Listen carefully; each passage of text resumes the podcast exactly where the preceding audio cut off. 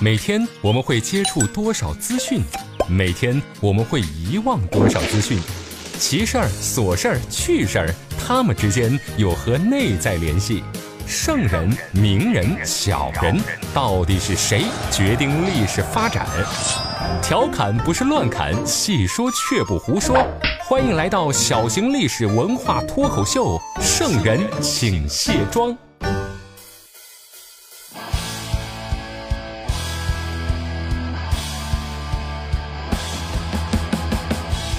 各位好，这里是长沙新闻广播，您现在收听到的是《圣人请卸妆》，我是刘佳。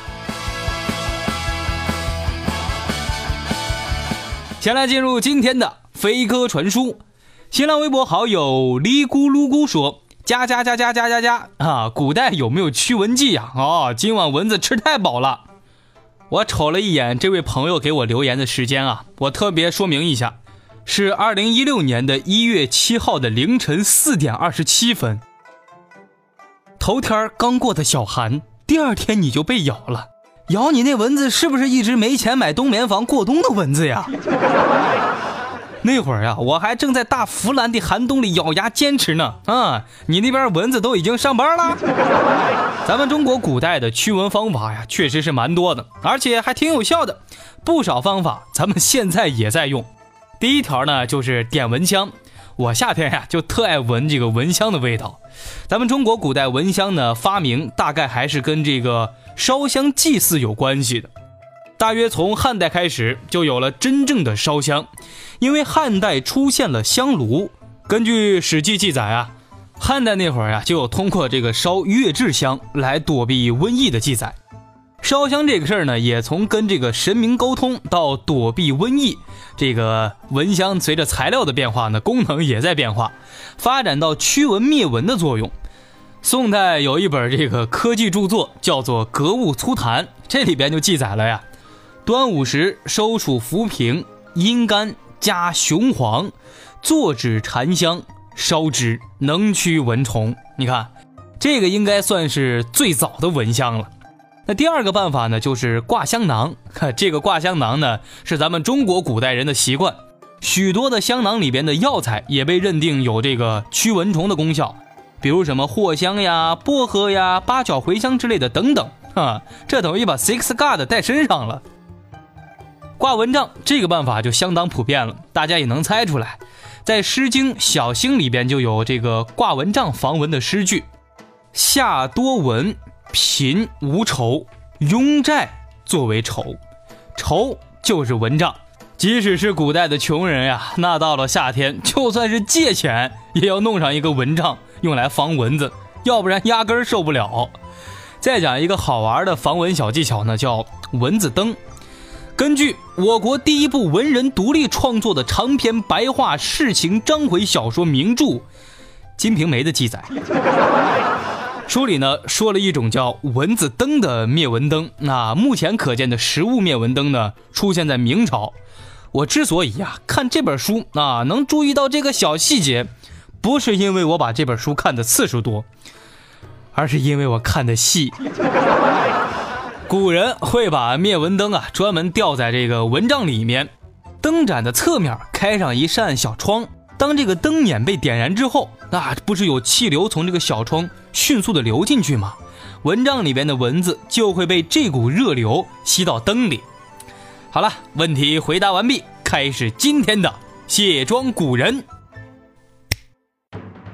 年幼无知当皇帝，厕所政变揽大权，荒淫无度没儿子，三立皇后冷宫监。哪位皇帝有嫔妃五六千，却自己没有儿子？这诸葛亮为啥要把他当反面教材呢？傀儡皇帝制定了什么样的逆袭计划？这身边的三位皇后结局究竟如何？今天的圣人请卸妆，就跟大伙聊聊一代银帝汉桓帝刘志。要说汉桓帝刘志的名气啊，那放在历史长河里啊，不算那种知名度特别高的。因为在皇帝这个圈里边，沉迷女色、荒淫无度的实在是太多了呀。他是大汉王朝的第十位皇帝，一生呢可以分成两个大阶段。在位二十一年的时间里，前期呢，因为年少好控制，被独揽朝政的大将军梁冀提拔到了皇位上。这个傀儡皇帝的身份，那一干就是好多年呐。汉桓帝真正的亲政，那是在他在位的后八年的时间里。在这八年当中，那发生了特别重大的事件：三段大狱，一除内弊，再诛外臣。这所谓的三段大狱呢，一是诛灭梁冀，二是废黜邓氏，三是禁锢党人。这一除内弊指的是抑制宦官，再诛外臣就是诛杀南阳太守程瑶和太原太守刘志。哎，哎，这乍一听，这位皇帝挺厉害的呀，能从一个打酱油的角色干到主角，能把权力从外戚手中夺回来，狠狠的又攥在了老刘家人的手里。这应该是一位挺有主见的皇上呀，这咋历史上留下关于他的故事最多的却是荒淫无子呢？在这儿啊，咱们必须得承认，汉桓帝刘志虽然淫乱，给自己的后宫团那招了五六千名美女，但是呢，你不能掩盖人家确确实实是有点出息的。他在前前后后呀立过三位皇后啊，虽然喜新厌旧，结局都不太好。可是他也为了夺回自己的权利，发动过著名的政变啊，厕所政变。诸葛亮在那封著名的做皇帝准则出师表里边呀，就拿他作为反面教材说：“亲贤臣，远小人，此先汉之所以兴隆也；亲小人，远贤臣，此后汉之所以倾颓也。先帝在时，每以臣论此事，未尝不叹息痛恨于。”桓灵也，这个桓指的就是汉桓帝刘志本人。他能当皇帝，本来啊就是一件挺巧的事儿。这个东汉到了中后期啊，经常会出现那种不是直系血统的人当皇帝的事儿。主要是因为汉朝在这个节骨眼上，他当皇帝呀确实不容易啊，幸福指数太低，要么就是早早驾崩了啊，要么就是死了没儿子。出现了这种情况呀，这当朝的外戚还有那些宦官呀，当然都希望立一个年幼无知的小皇帝，以便继续控制朝政。汉桓帝的皇位也就是这样得来的。刘志的上一任皇帝汉质帝啊，那真的是倒了大血霉了。在本初元年，就是公元一百四十六年，当时的刘志呢，身份还是侯，他准备去洛阳城北的厦门亭。迎娶梁太后梁娜的妹妹当自个儿的老婆，哎，可是这婚礼还没举行呢，这太后的哥哥身为大将军的梁冀，就因为这个八岁的汉质帝啊，居然说他是跋扈将军，一气之下就动了杀心呐。你说我是跋扈将军，哼，我就跋扈给你看看，直接把小皇帝给毒死了。哎呀，你说这当时外戚梁氏家族那得有多牛啊？压根不把皇帝放在眼里，皇帝被害死了，那就得再立一位呗。当时呢，梁冀考虑到这个刘志啊，才十五岁，容易操纵，便提出了要册立刘志上位。本来大臣们对于梁冀那就有意见，你稀里糊涂毒死了一位皇帝啊，这下又自己选一位皇帝。你这完全就不把大汉王朝放在眼里啊！就有几位大臣抓住了刘志和汉质帝的血缘太远的把柄，死活不同意立他为帝。可是梁冀呀，人家还是手腕硬，那跟文人就是不一样。在他的严厉逼迫下，群臣呢也就只好服软了。当时只有一位叫李固的人是坚持不同意。为了消除阻力，梁冀就让梁太后下诏。罢免了李固，就这样，在公元一百四十六年，梁冀迎刘志入南宫继皇帝位，刘志就这样在外戚梁氏的一手操纵下做了皇帝。梁氏的兄妹俩呀，算是带领着梁氏家族走到了权力的最巅峰。妹妹梁太后临朝听制，哥哥梁冀把持朝政。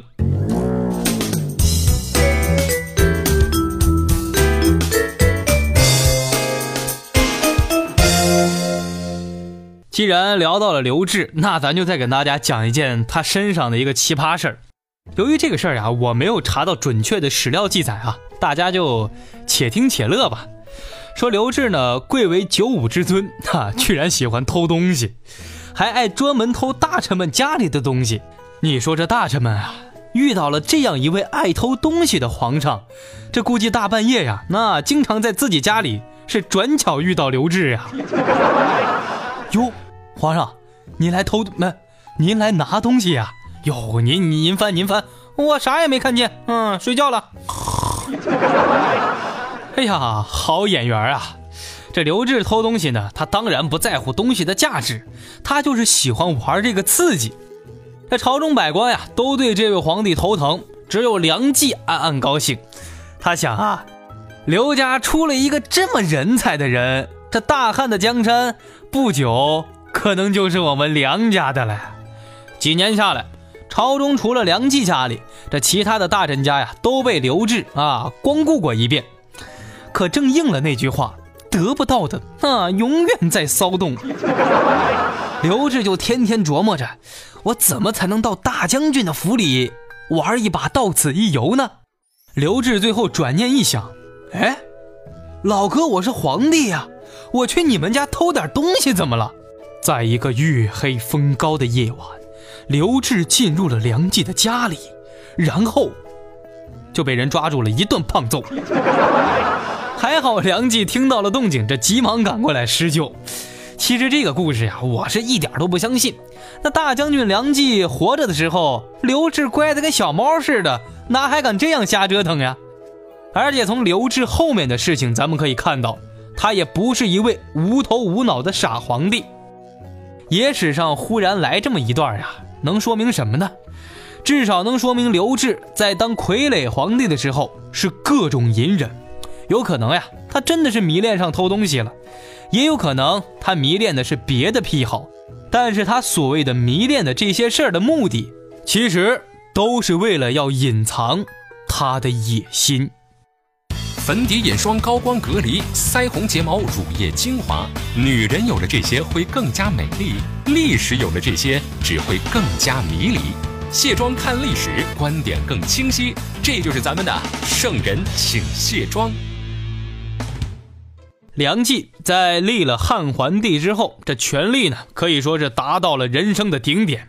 他先是除掉异己，杀掉了李固和杜桥，再加上桓帝呀也有点。不敢对他有啥意见，这朝中的大权呢，都肯定是梁冀主管。在礼节上呀，也给了他特别大的权利。梁冀可以入朝不趋，见履上殿，夜暂不明，礼仪比萧何。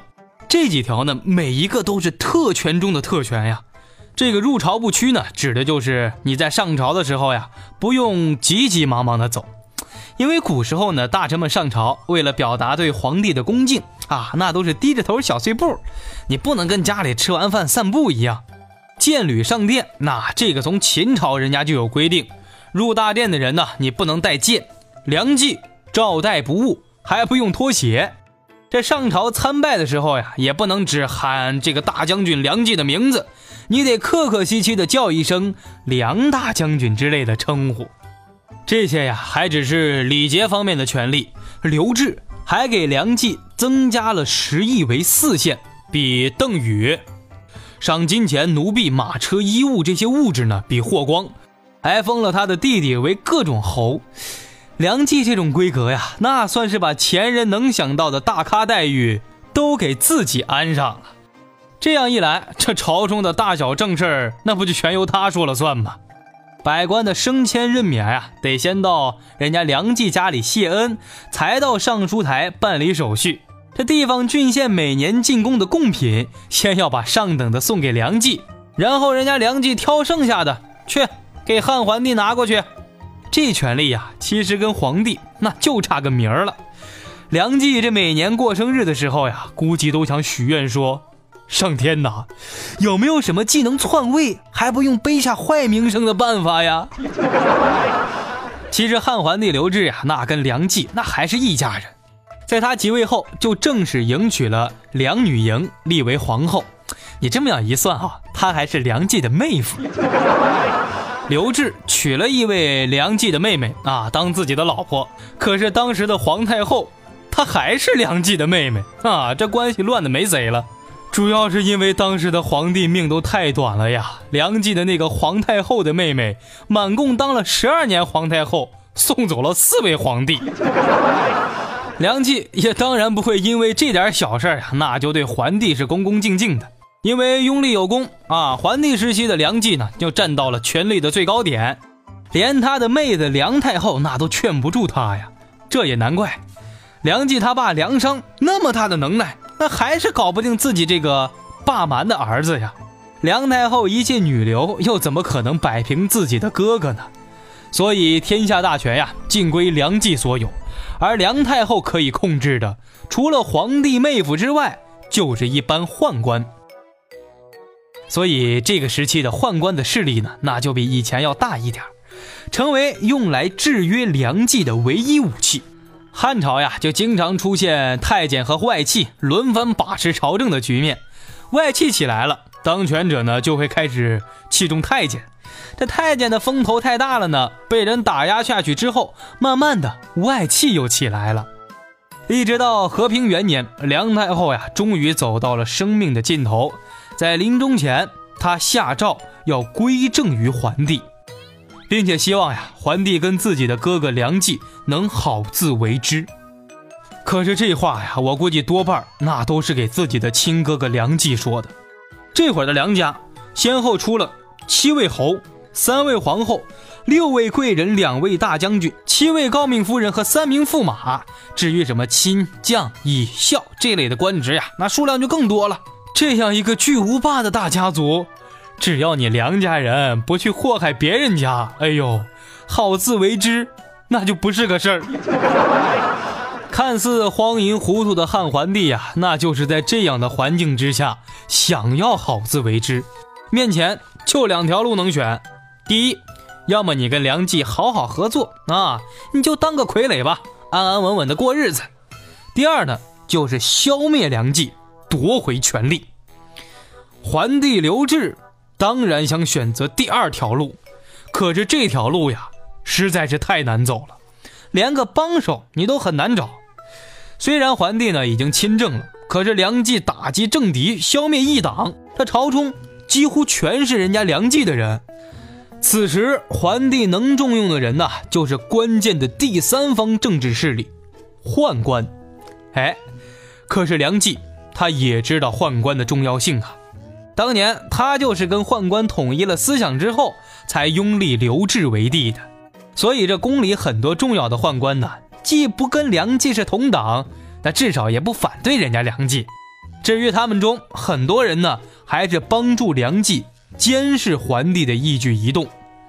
在这样的情况下，汉桓帝刘志都要选择夺回权力，可想呀，那绝对不是一个软蛋。可是他想夺权呀，确实挺愁的。你压根儿很难找到合作者。那就算是找点人，咱们说私下开个会，那密谋一下。但是宫里呀，全是人家梁冀的眼线，连个会议室都不好找。所以桓帝决定先忍着。